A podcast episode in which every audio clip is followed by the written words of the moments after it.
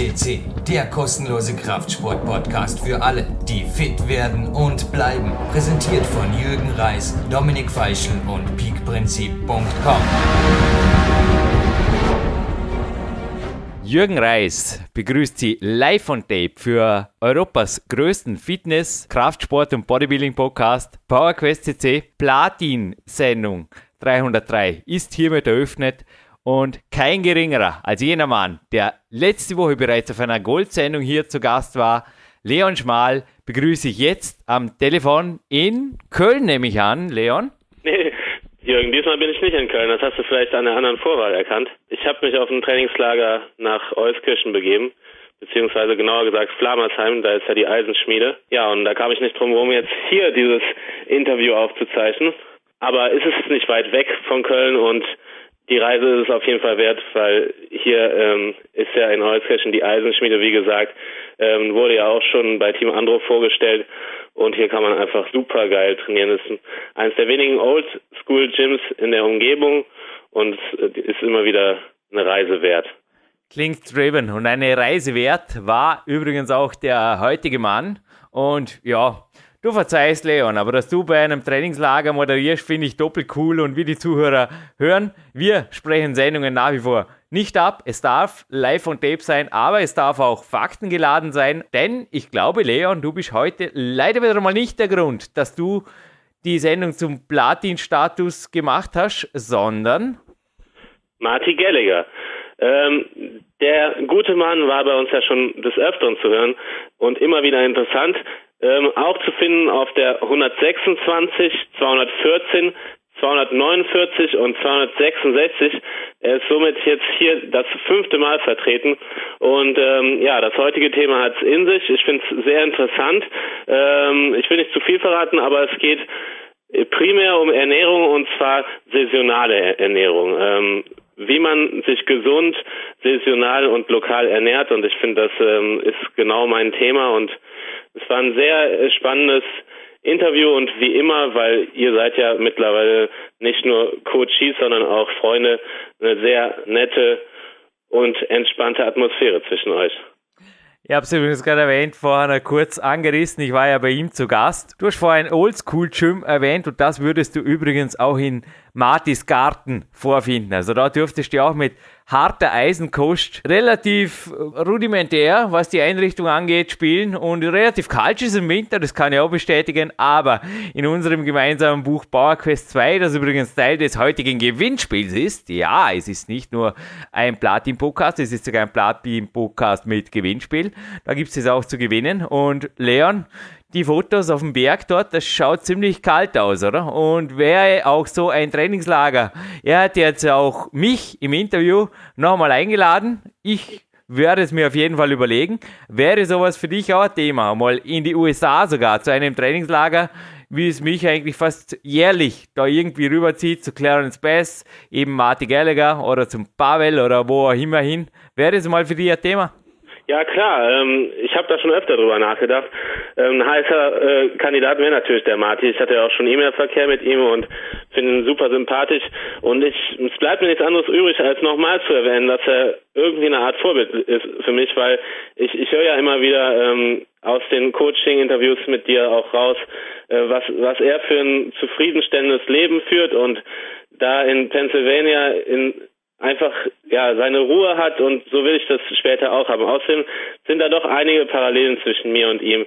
Also ähm, nicht nur, dass er ähnliche Essgewohnheiten hat, wie zum Beispiel, dass er auch nicht viele Kohlenhydrate verträgt, jetzt nicht gerade süchtig nach Früchten ist, ähm, gerne vor dem TV isst abends und ja, überhaupt, ich finde seine ganze Art und Weise sehr cool und für so jemanden würde ich sehr gerne so weit reisen und eine, ein anderer heißer Kandidat, den ich auch schon mal mit Armin ins Auge gefasst hatte, ähm, der auch in dem Interview erwähnt wird, ist Dorian Yates, den würde ich natürlich auch mal ganz gerne besuchen und da müsste ich ja nicht ganz so weit reisen. Also sowas wäre es mir schon wert und ja, früher oder später mache ich mich mal auf den Weg nach Amerika. Würde ich auch vorschlagen. Dorian Yates war übrigens auch schon mehrfach zu Gast. Die sind gut befreundet bei Marty Gallagher. Ja, Marty Gallagher war ja auch jener Mann, der den Pavel quasi entdeckt hat. Ein großer Mann, ja, allerdings. Und ein großer Podcast wartet jetzt in einer großen amerikanischen Woche. Ist wirklich cool. Leon, Du hast da drüben übrigens schon mehrere Pluspunkte gesammelt. ja, ich habe vorher überlegt, du könntest ja auch den Moderator von RX Muscle mal besuchen kommen. Der kennt ihn inzwischen auch beim Namen, auch wenn er ihn nicht so wirklich gut aussprechen kann. Du bist jener Mann, der PowerQuest CC auf RX Muscle Radio gebracht hat. Was habe ich gestaunt und war begeistert bei jedem Morgenlauf. Es ist echt eine, eine coole Aktion, wie du das gemacht hast. Er war sich nicht sicher, handelt es sich jetzt um einen Blog oder einen Podcast und I think it's German. Yes, it is German, but today it's also English, dear RX Muscle Man. Aber thank you, Leon Schmal, because he didn't knew the right pronunciation. Aber das war eine coole Aktion, Leon. Ja, das war echt cool. Ich habe ähm, mich äh, ja einfach mal auf die Suche bei Facebook und Co. begeben, Kontakt geknüpft, ähm, habe Chewbacca Singerman angeschrieben und Jumbo Polambo und ja direkt eine Antwort erhalten. Ich hatte ihm mehr als zehn Fragen per E-Mail ähm, zugepostet und das Ganze verziert mit einem Wettkampffoto von mir und er hat mir tatsächlich per E-Mail alle Fragen beantwortet und mit großem Glück äh, wurden dann zwei Fragen davon auch auserkoren im ähm, Asked Dave Segment erwähnt zu werden. Das war sehr cool. Jumbo Polambo. Und wenn ihr meint, ihr müsst unbedingt Alex Muscle hören, weil dort nur die Leute so coole Namen haben, ihr irrt gewaltig. Es spricht Jürgen, der Mountain Lion Rice, named bei Ori Hofmeckler mit Leon Muscle Schmal. Und den Namen habe ich dir gegeben. Passt auch, oder? Also, wir sind genauso cool wie die Amis. Ihr braucht überhaupt keinen anderen Podcast hören. Hört lieber unsere Folgen nach. Was habe ich gehört von der FIBO? Da kam Kritik oder was, dass wir immer so von alten Sendungen sprechen. Was für alte Sendungen? Leon, Ansage. Ja, also es war im Großen und Ganzen eigentlich eine sehr, sehr, sehr positive Resonanz, die ich erhalten habe auf der FIBO. Ich habe mit sehr vielen ähm, ja, Sportlern, Wettkampfathleten gesprochen. Gerade die GNBF-Athleten sind wahrscheinlich auch durch mich sehr aufmerksam auf unseren Podcast geworden und haben mir doch tolle Feedbacks gegeben. Ein kleiner Kritikpunkt war, dass ähm, unsere Sendungen doch immer so spät online gehen, nachdem sie dann aufgezeichnet wurden und nicht wirklich tagesaktuelle Themen aufgreifen. Muss euch allerdings sagen, dass es von uns eher so geplant ist, dass es nicht wirklich äh, halt Nachrichtensendung ist, sondern eher ein Hörbuchprojekt.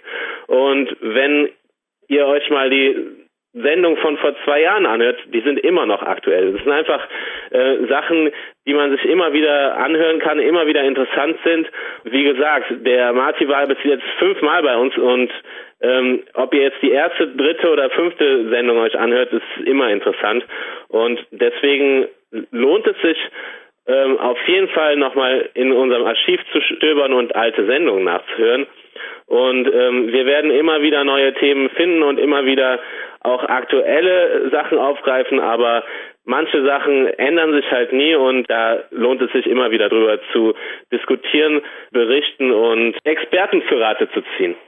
Ja, das lohnt sich schon fürs heutige Gewinnspiel. Na, Scherz beiseite, war natürlich vorher nicht so ernst gemeint mit der Kritik. Du hast mir das weitergemeldet. Wir sind über konstruktive Kritik übrigens immer sehr dankbar. Es ist so, dass wir, wie es der Leon gerade gesagt hat, kein Wunschkonzert sind. Das hat der Dominik Feischl, zweite Nummer 1 hier schon mehrfach erwähnt. Also wir suchen uns selber aus, wenn wir interviewen. Und zweitens sind wir einfach ein freier Podcast. Und der Grund, dass wir das so früh aufzeigen, ist natürlich auch teilweise, dass wir gemeinsam wieder an einem neuen Buch dran sind. Das nennt sich dann Peak Time 2, weil Power Quest 2 kam ja auch ganz gut an. Denke, gibt auch für Bodybuilder recht einiges her, was Leon da speziell geschrieben hat in seinem Trainingsrevolutionskapitel und damit die Revolution weitergeht, brauchen wir halt Zeit und dazu werden die Podcasts auch früher aufgezeichnet. Außerdem, wie gesagt, also mich interessieren die Sportnachrichten persönlich die reißen mir nicht vom Hocker, aber wenn ich Interviews habe, dann faszinieren mich die sehr wohl. Und es sind übrigens heute Interviews in geschriebener Form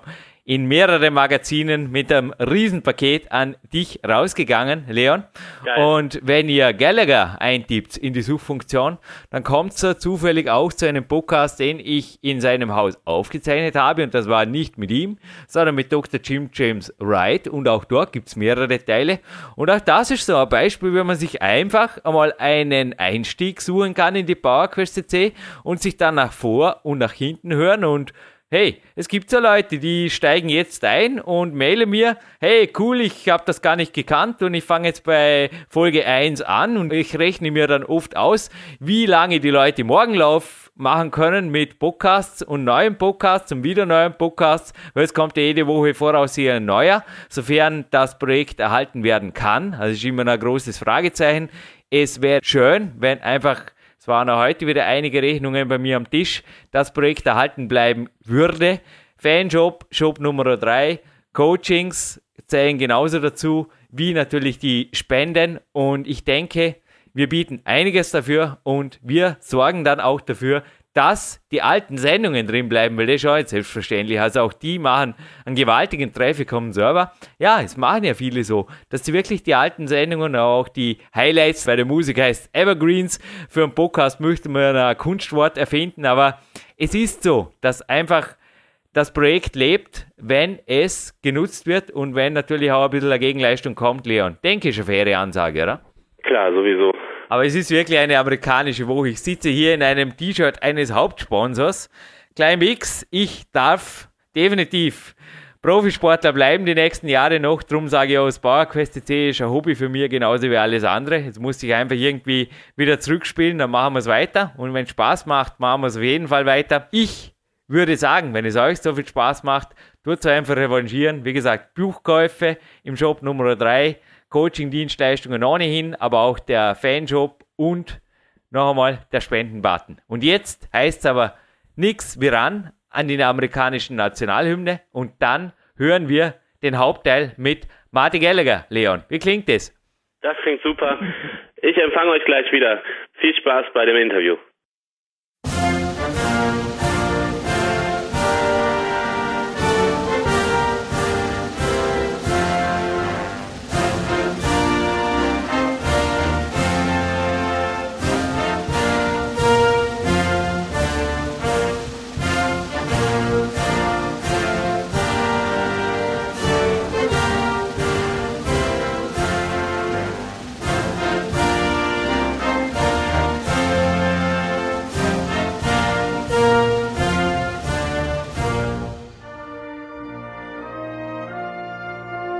American National Hymn. Your host, Jürgen Reis, is very, very proud to open the show number 303 plating right on the phone in Pennsylvania.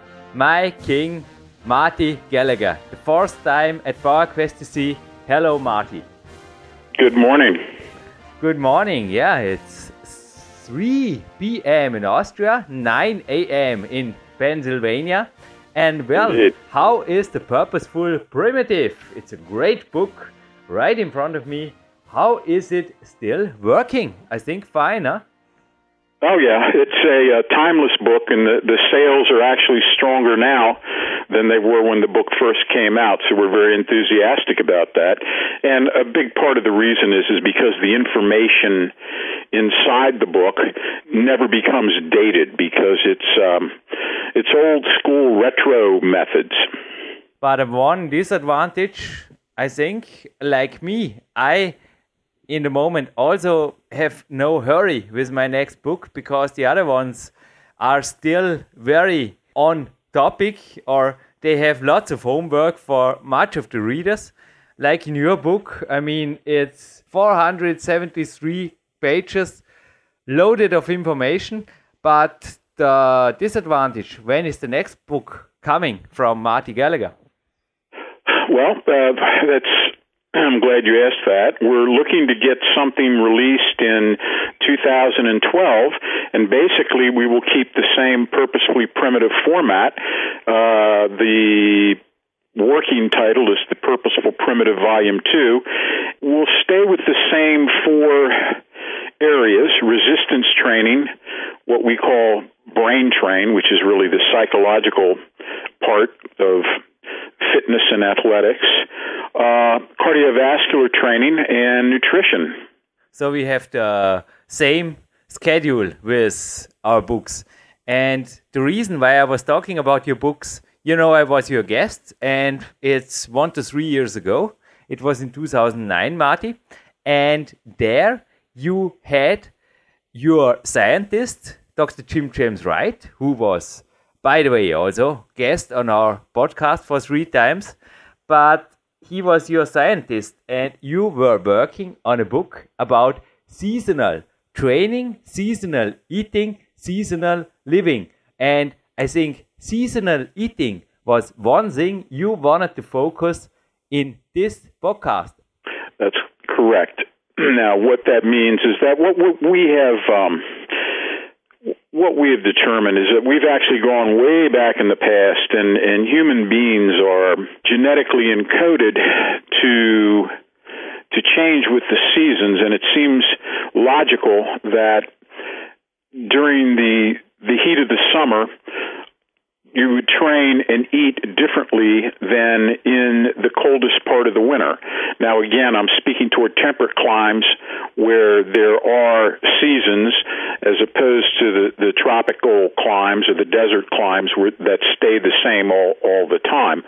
But in the, the, the climates that change, what, what we've found and what we've done with great success is we've purposely altered or we've purposely sequenced uh, let's take for example winter training with winter eating. Now in when it's when it's cold it seems only logical to take in more calories to the, the rich foods taste better the soups the stews the heavy cuts of meat uh, the root vegetables that are so predominant in the wintertime it seems logical to sync that up with a training style that is more geared toward, oh, I guess for lack of a better word, power training. And by that we would we would use fewer exercises in our resistance training. We would go much heavier. We'd keep the repetitions low. And it seems that the power training augments or is augmented by the power eating. And again, in going to the other extreme in the summertime, particularly July and August, when the temperatures are up uh, 100 degrees, 90 degrees, it seems only logical to eat lighter, to eat well, the foods tend to be uh, more toward fibrous carbohydrates, less towards starch carbohydrates. The proteins are generally lighter. We usually eat a little less protein. We're much more active. The emphasis might be in, in resistance training on higher reps, lighter poundage, moving quicker. We, we would emphasize our cardio training more in the in the summer as opposed to the winter, and it seems to be a very logical way to live, to eat, to train.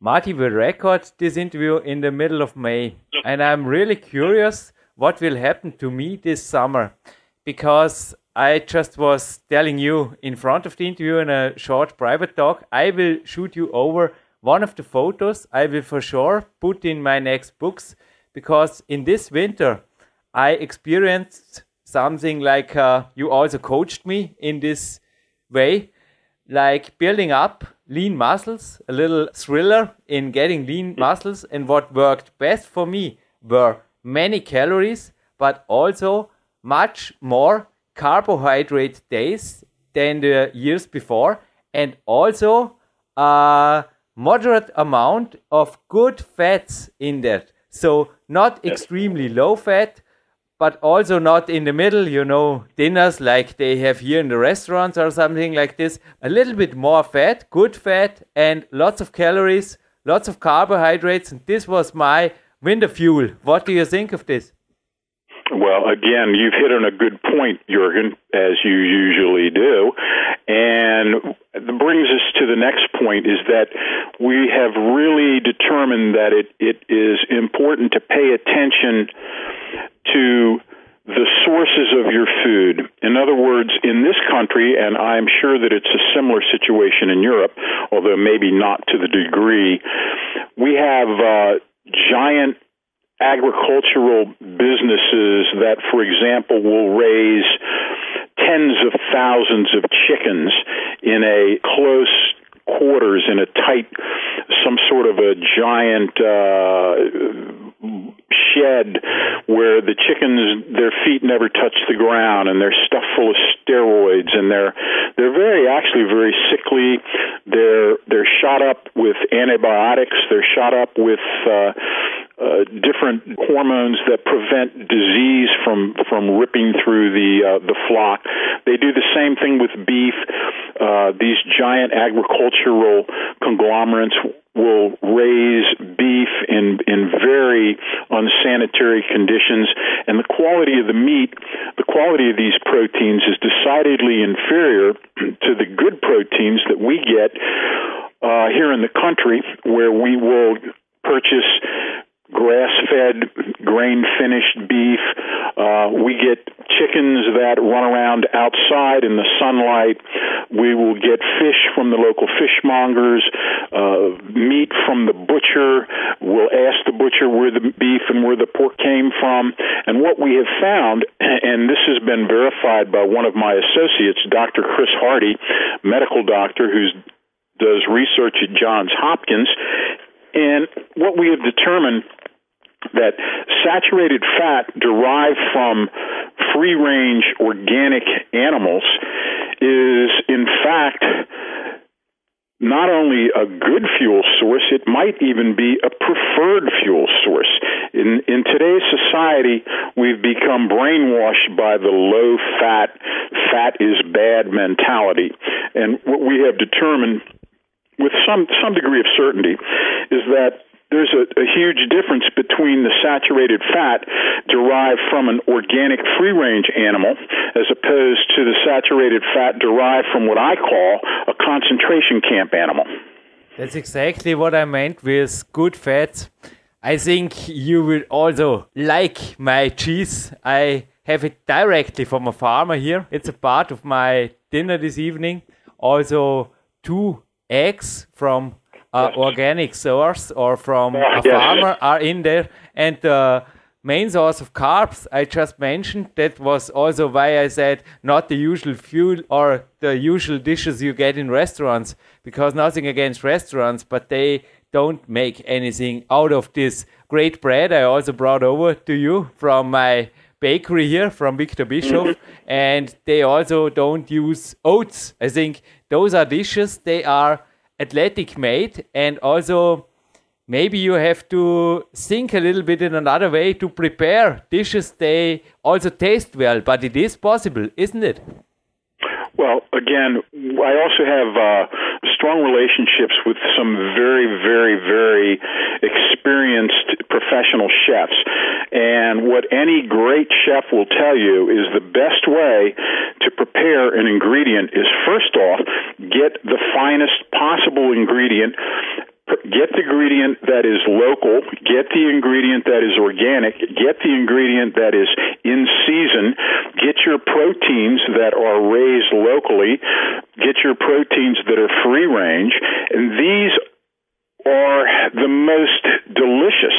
What the chefs have determined, they don't really care about health. What the chefs are concerned about is taste. And what we found, and this is very interesting, Jurgen, is that the best tasting foods are the seasonally appropriate, locally obtained, organic fruits, vegetables, and, and protein. And I think that's remarkable that the best chefs and the really cutting edge nutrition for performance enhancement or have arriving at the same conclusion that we really want to obtain local ingredients and prepare them simply. It's not difficult to prepare a perfect hamburger from a grass fed cattle or cow. It's not difficult to prepare a perfect steak. It's not difficult to roast a chicken. It's not difficult to saute fish. It's certainly not difficult to prepare vegetables. Um, but we need to seize control of that for ourselves and not depend upon others to do our cooking for us. Well, but even though, when I was your guest, we were not eating out one single day or one single evening. I really loved eating like you did at home, but I remember an article you wrote about a really great pizzeria. Maybe you can remember you visited this pizzeria with your friend Dorian Yates. and I think he was served well, but you were really complaining about. But in your words, what was happening there? well, again, yeah, I had I had gone up to visit uh, Dorian, who who has a business office in Elizabeth, New Jersey, which is about uh, 200 miles north of where I live, and it it struck me that. Uh, Dorian, even in a oh I don't know I don't want to say low class, but I would say working class what we would call a pizza joint. I don't know if they have the equivalent of that in Europe, but Dorian was able to obtain a, a, relatively healthy meal, and I could have done the same had I given it the same degree of thought and attention that he did. And what he did was he simply asked the proprietor if they had any white meat chicken, and they in fact did. And he he had them saute that. He had them prepare a, a big salad made with um, olive oil and vinegar. And they had some uh, some rice, and it was a very interesting way in which he was able to obtain a relatively healthy meal in a place that you would not associate with health. But for my own purposes, I love to cook. We have a wide variety of local foods that are absolutely delicious, and it's so much more reasonable to purchase high quality proteins than it is to try to get high quality proteins when you're eating out. There's no guarantee you're going to get what they tell you when you're when you're eating out. I remember laughing that story. It remembered me. You were calling him Mr. Galaxy Dorian Yates in the end because he was able to even. But this is also one thing I tried out many ways and it often worked. I mean, I also like you. I really don't like to eat outside. Even a cappuccino can go worse. Tomorrow I am invited to a training camp in Germany by a former World Cup winner? Well, I think even there, I will take my bottle and my Clarence Bass cappuccino, you know, I will take it with me just to be on the safe side, you know, just to don't make anything stupid or have to search for a coffee or anything like this. I think, and this is my next question. Some of my coaches, they make their world also with eating out. This was also why I was staying a little bit on this thing. So complicated and so, I call it adventurous. I often think, is living not adventurous enough? Do I really have to make it that complicated? You know, maybe they are not enough frustrated or they are looking for some adventures to give some chiefs some instructions to make their perfect warrior dinner, which never works outside, or for me, it never worked Perfect. What do you think about it? Yeah, we're a big believer in um, simple foods prepared simply. And again, if you have those quality ingredients, it's a relatively easy thing to do. Generally speaking, what comprises a good performance meal is a portion of protein, a portion of starch carbohydrate, and a portion of fiber. Now, that is a beautiful balance because if you eat starchy carbohydrates by themselves, they will spike insulin. However, if you eat starchy carbs in at the same time you consume protein and fiber, the protein and fiber have a dampening effect on insulin. So this is a perfect combination. As you get a little older, you have to kind of back off on the starch because it will put the weight on like nothing else. Now you'll notice I've all, I haven't mentioned refined carbohydrates or sugar because we just assume that you have already gotten rid of those. I also think so. We don't have to speak about simple sugar and trans fat and things like this in this podcast. Right. This is not the topic. Coach of mine wrote me today about my opinion about alcohol. I didn't answer it all. Yeah, we assume you've already you're already smart enough to have gotten rid of those uh, yeah. th- those things. Now, I will say this: to have a cheat meal or maybe a, a cheat a couple of meals once a week. There's nothing wrong with that. Uh, that's not going to derail your progress. In fact, there there's there's some some professional bodybuilders actually believe that by taking in some some refined carbs or some sugar once a week tends to keep the body from becoming complacent. So there there is you know we're we're, we're humans we're not robots. So periodically if you want to have a pizza or you want to drink some beer please do it. But you got to get back on the on the wagon the next day. You can't you know you can't ha- have a cheat day turn into a cheat three days. Doesn't work. Uh, a cheat meal on a Saturday or Friday night, by all means, please do it. Just get back into this, this the the organic, seasonally appropriate eating the next day. I don't do it today because I am looking forward for a perfect training camp tomorrow. I am always exciting in something like this, and I never think about alcohol or simple sugar or things like this. But yeah, maybe I'm a little bit strange there, but I agree that sometimes I think in a good company, it's for sure also maybe for the nerves. Some athletes need it, some don't. But I think one thing we don't have to discuss if these things are healthy or not. Right. Well, I am Irish, so I mean, you know, I've got to, I've got to have a drink every once in a while. Yeah. All right, but Marty, can I ask you a private, a little bit of private question? We never discussed about this. What is it? Dr. Jim James Wright. On the first evening, he asked me, "When do you want to take your warrior dinner?" And I said, "I don't know about." Half past seven, seven, half past six, what is a good time? And he said, yeah, yeah, take it around this time. Afterwards, Marty will come to the kitchen and it's okay when you are out because he is there and he is cooking and he is eating a rough amount. So it reminds me when I am at home. Do you normally eat alone, Marty, in the evening? Me personally, I know I normally eat with Stacy.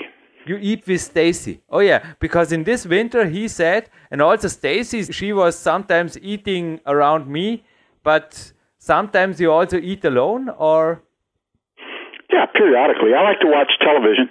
Uh, so in the evening, I will sit down in front of my giant TV and uh, usually eat my meal and check out the news or check out some some program and uh, like that. And uh, Stacy usually sits next to me, and we usually eat together. She's even stricter than I am, but uh, that's probably why she has a, you know, why she's so trim and lean at age forty-five. Yeah. You are also trim and lean. Yeah. And uh, not not quite as trim and lean as I'd like to be. I'm a little heavy coming out of the winter. Um, as you know, I had that car accident last year, and uh, it uh, I couldn't do anything for six months. So I, I actually put on a little bit of weight during that period when I couldn't train and uh, so we're, we're we're we're trimming it back down, but it's not been a good training year for me. But again, these are this is just life circumstance. You know, we deal with it. I feel great now. I feel I'm coming back very strong. Yep, you were also deadlifting today and running in the woods today. I am just coming out of the wood and going back to the wood afterwards. Yeah, perfect rest day today.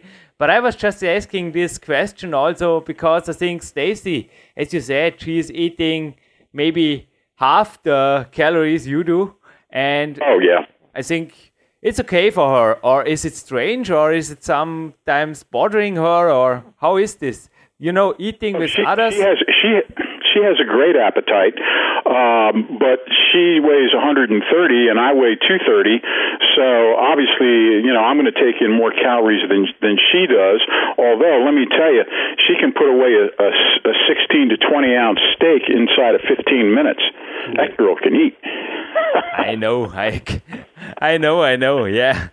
She burns so many calories. Uh, she is a, an active horse person, and she is so out and about, and she must burn up. I would guess she would probably burn 3,000 calories just during the course of her day. We stay on the ladies because you just spoke about your first lady, and I have also a first lady in my book team, in my editorial team. It's Anne Hoffman, who wrote the Power Quest 2 book with me. And mm-hmm. well, there she goes with her question. Is it true that one can handle more carbs during the summertime and less during the winter? If level of physical activity stays the same, interesting question, isn't it? A little bit more exactly I, the thing I asked.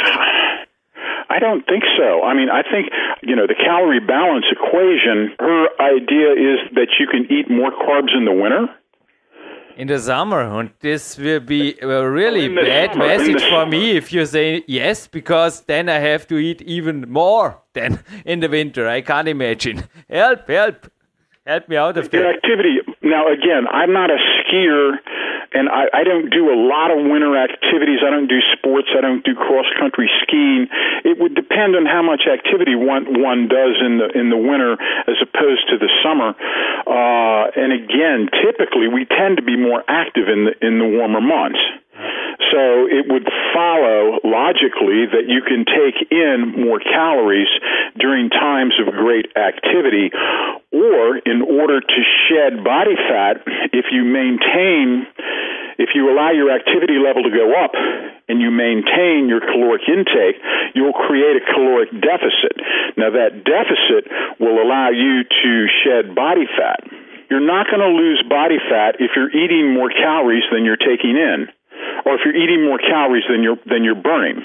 What I experienced and also my coaches in summer or in winter, if you reduce calories, you're gonna burn fat and increase the activity. And then the other side, if you stay active, yes. you can also keep your caloric level up in summer and in winter. I also put my Xmas peak around Christmas, where I went this year below 4% body fat.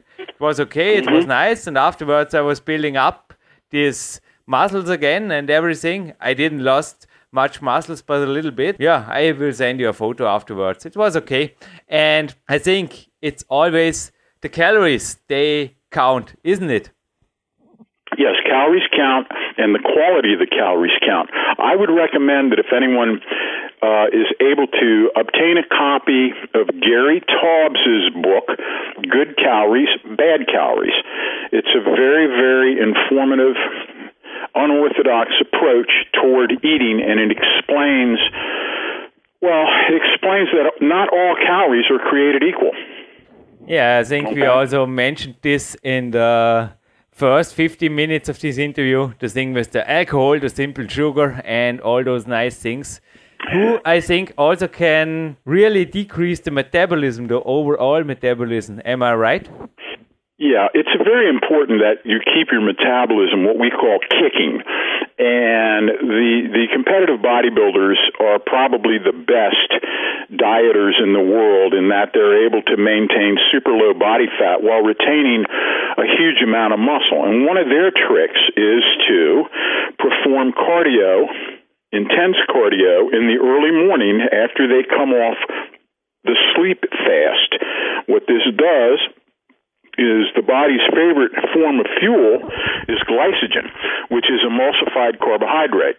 Now, if the body does is very low on glycogen, which it is after you've been sleeping all night, and if you take an intense cardio session while your body is low on glycogen, the body is forced to burn its second favorite form of fuel, which is stored body fat. So that's a very good tactic for someone who's looking to shed fat Again, early morning cardio before eating. I can't imagine to start my day without cardio. I don't know. There's something, even in the coldest winter in Pennsylvania, you know, my jogging shoes and outside. And I also think you, I know oh, that oh, yeah. you are normally walking in the woods every morning. Absolutely. Absolutely. I try to do my little I call it my walk, jog, trot, yeah. and it depends on the terrain because the terrain can be mountainous and it can be treacherous, so you have to be careful.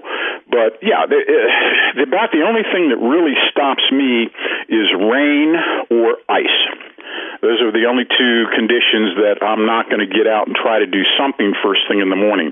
I'll typically have a strong cup of coffee or maybe two, and then get out and hit it at first light. Um, and it's invigorating. Uh, I think that there's something to be said for sucking in massive amounts of oxygen, uh, clean oxygen, and I actually feel sorry as I drive by the local gym and I look in the window, and these people are on these exercise bikes pedaling away, breathing in the fumes from the people around them, and less than 300 yards away is a series of beautiful mountain trails that I never see anybody on. They're all inside doing cardio on treadmills and stationary bikes, and I think that's ridiculous. I often think they er are brainwashed or something like this. Just oh, yesterday, absolutely. a local trainer told me in the end of an interview, it was off topic that his neighbor, he is living like him on the base of a great mountain, bought a stepper, an indoor stepper. And he said to him, Hey, were you ever on this mountain, you know, the last uh, year? And he said, no, not really. And he was just laughing and saying, you know, it was, it is one of the mountains I sent you pictures, you know, these mountains above my city. It's so beautiful there. And I have to add to your information you just said, this is not true. You even go out in the most terrific ice storm of the week when you have a guest from Austria, I think I have to come over again.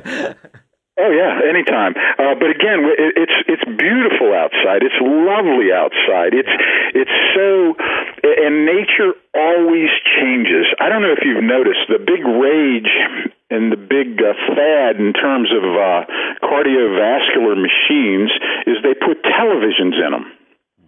And internet and YouTube and I don't know what. Hey, I am just going afterwards to the same walk. It's about a half an hour and I love it. Just in the opposite direction and on another time of day because it's two hours later. Hey, Marty, this is another wood. This is another spirit. This is another exactly. music in the iPod. This is a brand exactly. new workout. And I think exactly the nature is always changing. Every day. yeah, okay, you can say the television picture is also always changing, isn't it? Uh, and again, why do they why do they put why do they put these televisions and these devices in these machines? It's to distract the user from how dreadfully boring it is. Okay? You don't have that problem when you're out in nature. When you're out in nature, it's it is a phantasmagoria. It is uh, surreal. It's almost psychedelic. And I'll tell you another thing. My um, I'm doing some work with Dr. Stuart McGill, who's probably the world's foremost uh, back and spine expert. And Stuart mentioned to me, he said, you know the wonderful thing about outdoor running or jogging is that each step has an uneven footfall if you're on a trail. He said this is so superior for your back, for your joints, as compared to either pounding away on a sidewalk or a street or using these these exercise machines that force you into what what is called repetitive motion. And and he said there's a there's a lot of problems with people developing repetitive motion injuries from using these stair steppers and these stationary bikes over and over and over and over and over and over and over the same narrow uh, range of motion so there's some real science that says that these machines are actually detrimental when compared to the uneven footfall that you encounter when you or use mountain trails or even or even flat trails. Don't forget to ask me because this is not the topic of this podcast, but don't forget me on the next telephone coaching. I will tell you about the experiences I made with the advices you gave me about hill sprinting and all those things, and also when my foot was coming better. In a moment, I really am addicted to the hill and running up and down, and I also feel healthier, also in my spine, than ever before. In the moment, a coachee of mine, he looked at me two weeks ago and he said, Jürgen, you look like 15 years old. And I was laughing. And he said, "Yeah, you look like a young guy, and you behave, and you move, and you run like a young guy." And I say, "Yeah, I feel like this way." And I was really forcing my runs. I really make them more intense, like the years before. I will tell you about this in the next coaching. But, but, but it is, it is. It all it all melds together because what we're saying is is is let's get some good organic, free range, natural foods combined with some beautiful outdoor cardio, combined with some old school primitive resistance weight training, and you put it all together and you feel better, you look better, you act better, you're smarter. I write my books on my trail runs. In my head, I do my best thinking when I'm out in nature, and I make my little notes as soon as I come back. But my brain functions so much better when I'm out and I'm exercising intensely. That's when the good thoughts push their way to the forefront of my consciousness. in a German interview, you cannot know, but I renamed this mountain above my city. The name of the mountain is Zanzenberg into Peak Principe Mountain. You know, the title of my first book because it was that way and it still is that way. In the moment I'm running up there again, and often when I'm coming down, I need a pen. And, you know, even when I'm going to the gym and doing my workout afterwards, my third workout then in the day because the climbing is before the jogging for sure but the antagonist muscles workout afterwards is okay but often then i just say to a trainer give me a pen and a paper and i make some notes. And those are the notes i need the next day to write a chapter because it's really you know it's in the mind like a mind map. I carry a piece of paper and a pencil with me on my runs, and I will stop and I will write thoughts down uh, as they come to me, uh, and then these thoughts are later turned into articles or essays. Uh, and I do this on a regular basis. Now, listen, I also wanted to, to, to mention to you this whole idea about sort of this integrated lifestyle, where again, you know, you're eating first you detoxify from the poisons, and this ties into Ori's theory about estrogen and the fact that, that most humans in modern Western society are estrogenically poisoned. And it comes from the foods that we eat, okay? And when you detoxify yourself by going to the trouble to go to, I don't know what they call them in Europe. Do you have, over here we call them farmers markets. for sure You have for sure we have yeah even you go to the you go to the farmers market and every town of any size will have a farmers market and that's where the local farmers bring in their vegetables and bring in their proteins and you go and you you you shop there not at the not at the supermarket. And you you'll pick out the most wonderful foods and then you have those foods and you combine them with the with the brisk outdoor cardio and the hard weight training and you, you will just completely renovate your entire life. And you can you will feel better within a week you'll look better within a month and within 3 months you'll undergo complete physical transformation. Here in Austria, even in many places, you can go direct to the farmer. Also, where Dominic Feischl lives, was interesting to read an American article where Coach Maxwell, a friend of him, wrote about the milk automat who fascinated him. But it's really easy. You can also drink in Austria in many parts raw milk without a problem and consume also, you know, raw milk products in huge amount without any danger. It's really We we have we have raw milk. We have raw milk all the time here. That's what we every day. Stacy and I go through at least two quarts of raw milk. cool because that was just what really disturbed me a little bit in an American podcast. First, they made promotion for PowerQuest CC this was really cool, but then there was a question about raw milk, and the answer of the host was he will not recommend anyone to drink milk or milk products. He said every adult person is in some way you know, like allergic or intolerant to it, which I don't see this way because otherwise I will be in big trouble. And do you know what his suggestion was? To drink whey protein, uh, ultra, how is it called? You know, a very uh, filtrated and refined whey protein shake. Anybody can say anything. And what what that individual said is completely unprovable. You can't make a blanket statement. Every adult is allergic to milk. That is completely unprovable. or did he said intolerant to lactose in somehow but i think i also i in this evening hey my source of protein is 80% milk products and i feel well it's a huge dinner today really a huge dinner because I also want to be fit tomorrow. I need my energy in the moment. I have almost only huge dinners. I feel well on this milk, and also often my coaches they stay lean and healthy and fit all over the year with Ori's uh, recommendations. You know, keep it little in meat maybe if you don't like it, but go for milk products.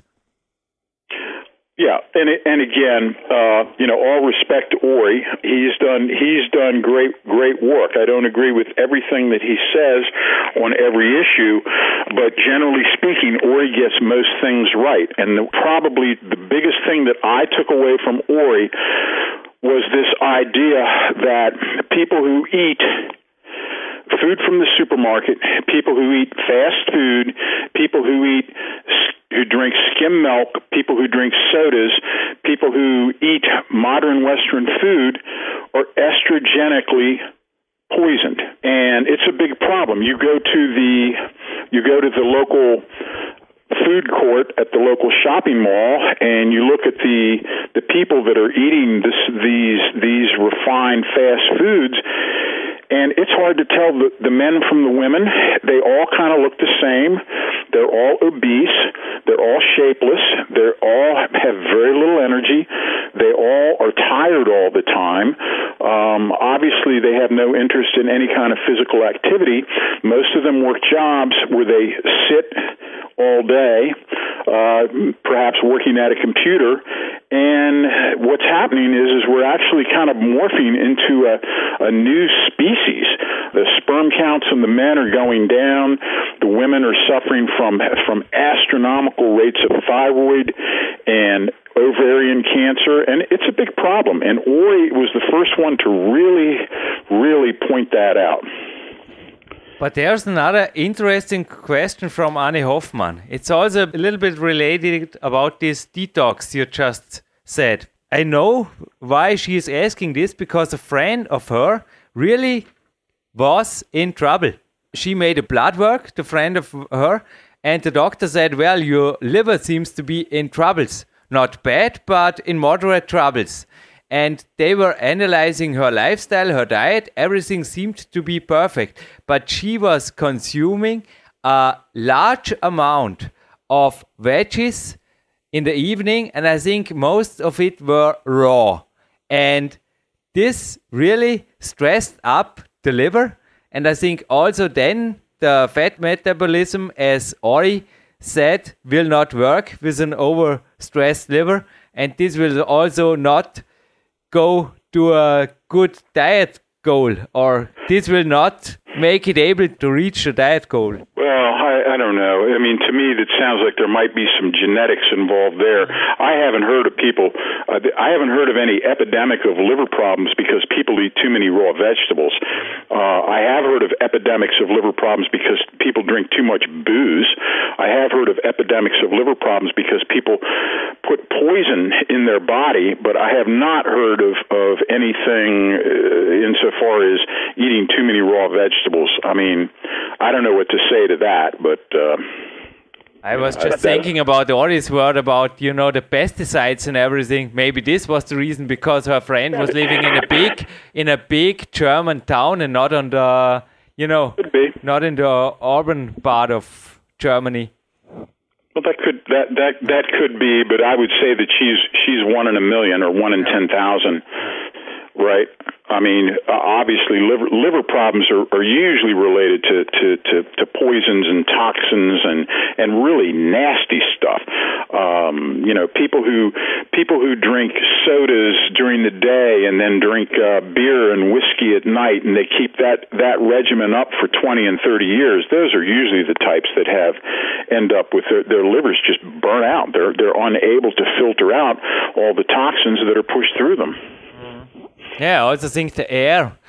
Ori is always recommending to breathe fresh, fresh air, which I also will do in the end of this interview. Yeah. I think this is also beside, you know, also drinking lots of water, water, water, water. I think these are also easy things to detox with water diet, with light eating during the day and uh, overeating in the evening. I think it's a perfect system to detox the body and to avoid those yeah. problems at all. Absolutely, absolutely. One way to detox is to eat less, eat cleaner, eat organic, and uh, you know just just crank back on anything that that that might be contributing to uh, the toxic you know the toxic poisoning that, that that so many of us are experiencing. And the other good news is, is that once you do make a commitment to removing the refined foods, to removing the sodas. And just because that they say that a soda has no calories does not mean that it's healthy.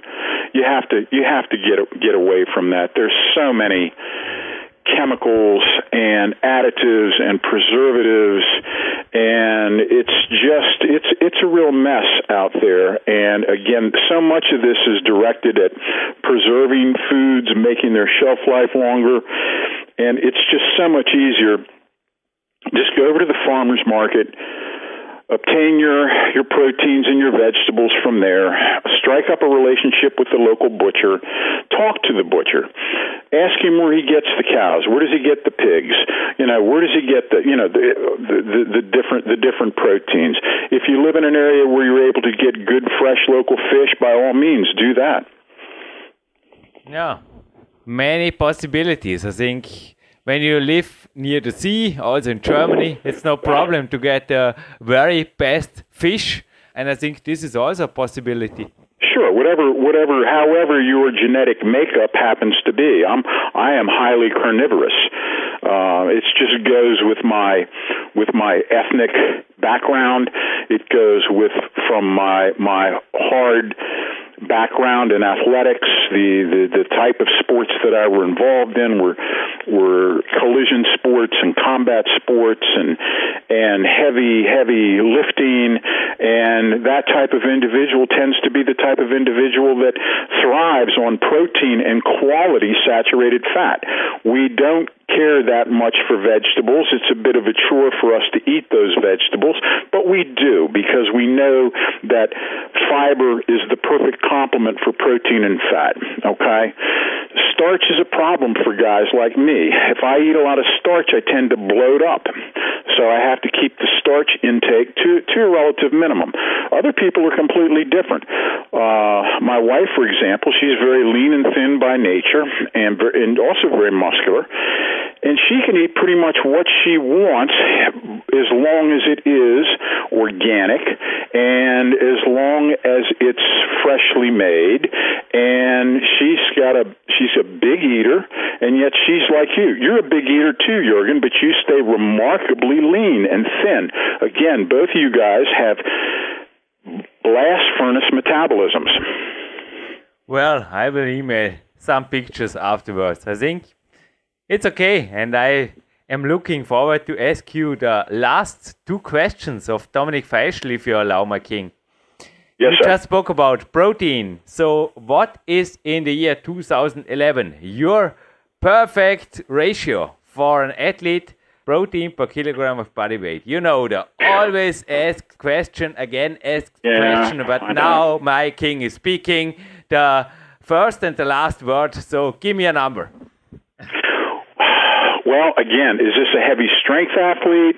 Is this a runner? Is this a a a a, a He a is climber? the best overall trained athlete in strength and endurance I ever learned to know. He is training. Well, certainly he's going to need at least you know one one gram of protein per pound of body weight uh, to you know at, at, at a minimum uh, in order to to be able to recoup from from his intense weight training. You can't if if if you if you engage in super intense weight training and you take in insufficient amount of protein, you go catabolic and you go backwards and the body will actually cannibalize muscle tissue in order to cover the amino acid shortfall.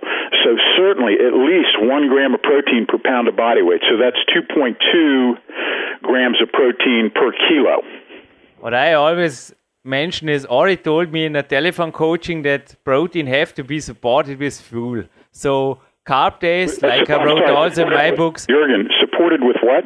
With enough calories, with enough calories of carbs in the carb days and enough calories of fat in the fat days, and then sure, even Absolutely. up to three grams for me it's perfect, but they have to be enough calories because Ori, I think he is right. Otherwise, protein will be burned for energy, and this is not good for the body. Absolutely not good because you have no, waste no, no, one, no one, Jurgen, no one is suggesting that you just eat protein. But this is a common mistake. You know, they think they get lean and get in enough calorie, but then the body and also the liver and everything is also in troubles because of waste products of the protein, the too high yes. protein in one, one very, very, very famous bodybuilder who won the Arnold Classic and was very well known, whose name I won't mention, he actually burned out his intestinal tract by eating nothing but protein, which created excess bile and burnt through his stomach. You have to have fiber. Protein and fiber go together. Protein to have fibrous carbs. Very, very, very true words in the end of this interview. And I have an easy question. Easy day for you. Easy day start. So, what kind of fruits and how much fruit during the day? Or in the evening, do you even add fruits to your warrior dinner? No, you don't. I don't, I don't, I, I'm not a big fruit eater myself. Again, that's just my natural uh, way about me. But I have nothing against fruit. I mean, these these people who say, "Oh, fruit's loaded with sugar and it'll spike insulin," and you know, I, I don't know. I just I, I can't for the life of me see that a couple of three pieces of fruit a day is going to be any kind of a problem. How could it be? Yeah, and if you're really scared, I often combine it with a uh, little yogurt, low-fat yogurt, or something like this. You know, protein, and then the troubles are out of the way.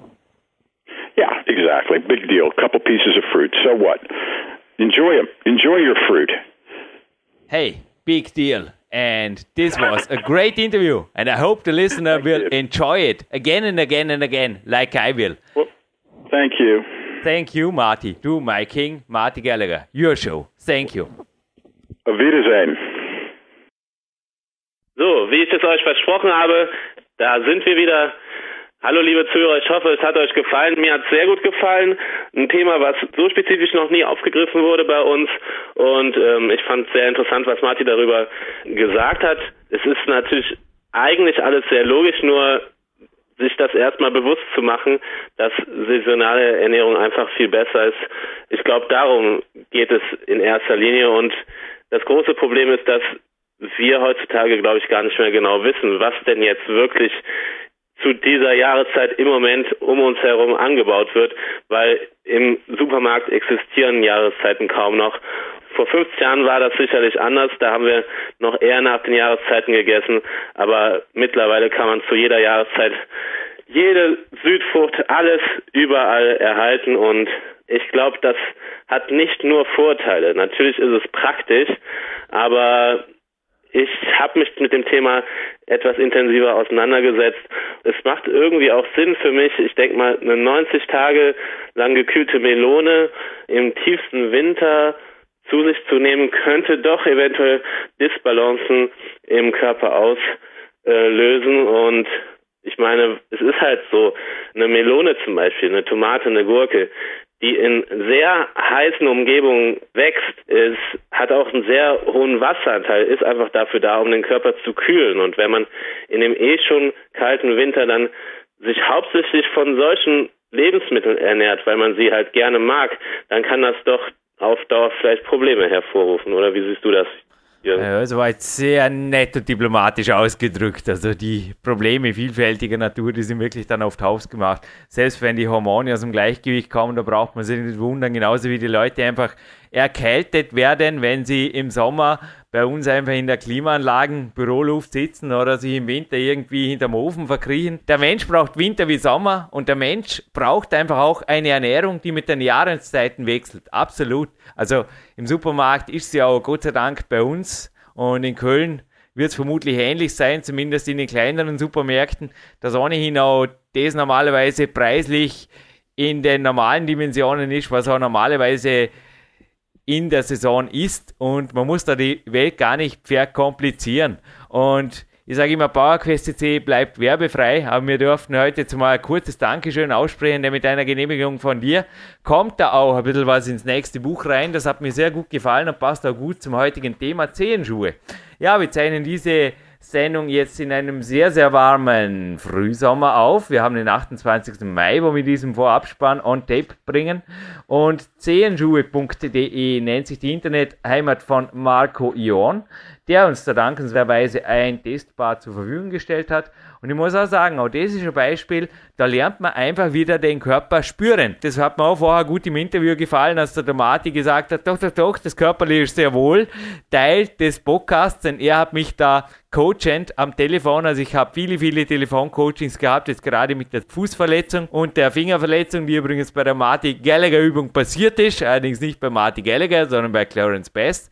Aber da war einfach der Fingernagel kaputt und er wächst immer noch nach. Es ist ein bisschen eine durchwachsene Saison, wettkampfmäßig, wie auch immer. Ich nehme teil und auf meinem Kletterschuh steht 2019. Also ich lasse mich da nicht wirklich irritieren jetzt von einer vermasselten Saison, die mir einfach die Verletzungen vermasselt haben. Ich sammle Wettkampferfahrung oder schaue, dass ich einfach in Form bleibe. Es ist so, dass zum Beispiel auch die Zehenschuhe, zurück zum Thema, eine Möglichkeit sind ganz einfach den Körper wieder zu spüren. Und im Winter sind die vielleicht auch nicht gerade der Hit, aber speziell, was du jetzt gerade gesagt hast, trifft bei der Ernährung oft doppelt zu. Also der Körper zeigt, glaube ich, da sehr schnell. Es gibt ja den Spruch, isst die Melone allein oder lass es sein. Die gilt, glaube ich, übers ganze Jahr. Aber im Winter zeigt der Körper vermutlich von vornherein, lass es lieber ganz sein. Oder wie siehst du das, Leon? Ja, ich sehe das auch ganz genauso. Ich, ich meine, es ist bei mir zum Glück ähm, automatisch so, dass mich im Winter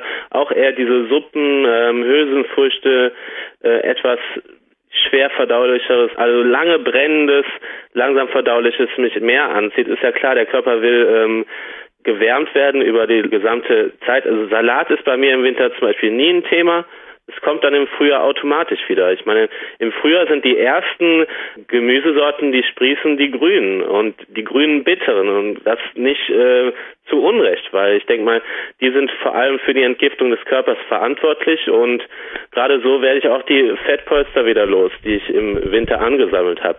Und ob es jetzt ähm, ernährungsphysiologisch immer so gut ist, wie ich es in den letzten Jahren gemacht habe im Winter, doch einige Kilos aufzupacken. Für mich ist es zumindest aus archaisch-psychologischer Sicht sehr sinnvoll und ich glaube, es ist auch irgendwie normal, dass man im Winter einfach ein bisschen zunimmt, weil der Körper gewärmt werden möchte. Und das, was du erwähnt hast, diese, dieses Bewusstsein, diese Verbindung zwischen Körper und Umwelt, die wird meiner Meinung nach auch sehr unterbrochen und gestört durch dieses Überangebot an Lebensmitteln und man verliert so ein bisschen das Gefühl dafür, wie ähm, ein welches Lebensmittel beeinflusst, weil man doch nicht mehr ganz so bewusst, also die meisten Menschen essen nicht mehr ganz so bewusst, essen ähm, alles mögliche durcheinander und wissen teilweise auch gar nicht, was da drin ist in dem, was sie gerade essen. Und ich finde, das ist ein ganz wichtiger Aspekt, dass man sich doch, wie äh, Marti das auch sagt, organische Sachen aus ja, lokaler Umgebung einfach und gut zubereitet. Ich glaube, das ist für mich zumindest das ähm, befriedigendste. Da bin ich dann nach sehr gesättigt, sehr zufrieden und wenn ich Fastfood esse, abgesehen davon, ähm, dass es doch eher ziemlich leere Kalorien sind, glaube ich, ist auch ein Aspekt, dass man danach einfach zwei, drei Stunden später wieder extremen Hunger hat, weil man doch nicht wirklich befriedigt ist. Zumindest ist es bei mir so. Das wäre eigentlich einer Kämpferdiät denkbar schlecht. Du müsst mir danach den Kühlschrank plündern oder was. Eben. Naja, ist mir auf jeden Fall auch noch nie passiert.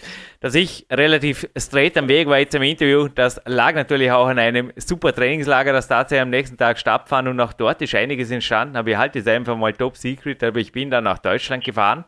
Es hätte sich auch dieses Wochenende wieder fast was ergeben. Der Kollege hat nur vorher abgesagt, aber dort war gewaltig was am Laufen. Da wird es dann was dazu geben. Also auch das war ein Grund, wieso ich gerade an diesem Tag sehr straight am Weg war. Der XP Speak hat dennoch Spaß gemacht und kommt auch ins Big Time 2 rein, genauso wie ein Advanced Detox-Kapitel. Da werden wir einiges drüber schreiben und einiges so bringen, wie es bisher noch nie war. Aber ich gebe es zu, ich mache so Dinge, ich glaube, ich habe zu einfach, weil es Spaß macht. dass ich auch an Weihnachten mal unter 4% Körperfett gehe. Ich mache das ab und zu einfach nur, weil andere zu mir sagen, das geht nie. Dann habe ich auch irgendwann einen Wettkampf in der wettkampffreien Zeit und habe auch meinen Spaß. Alles klar.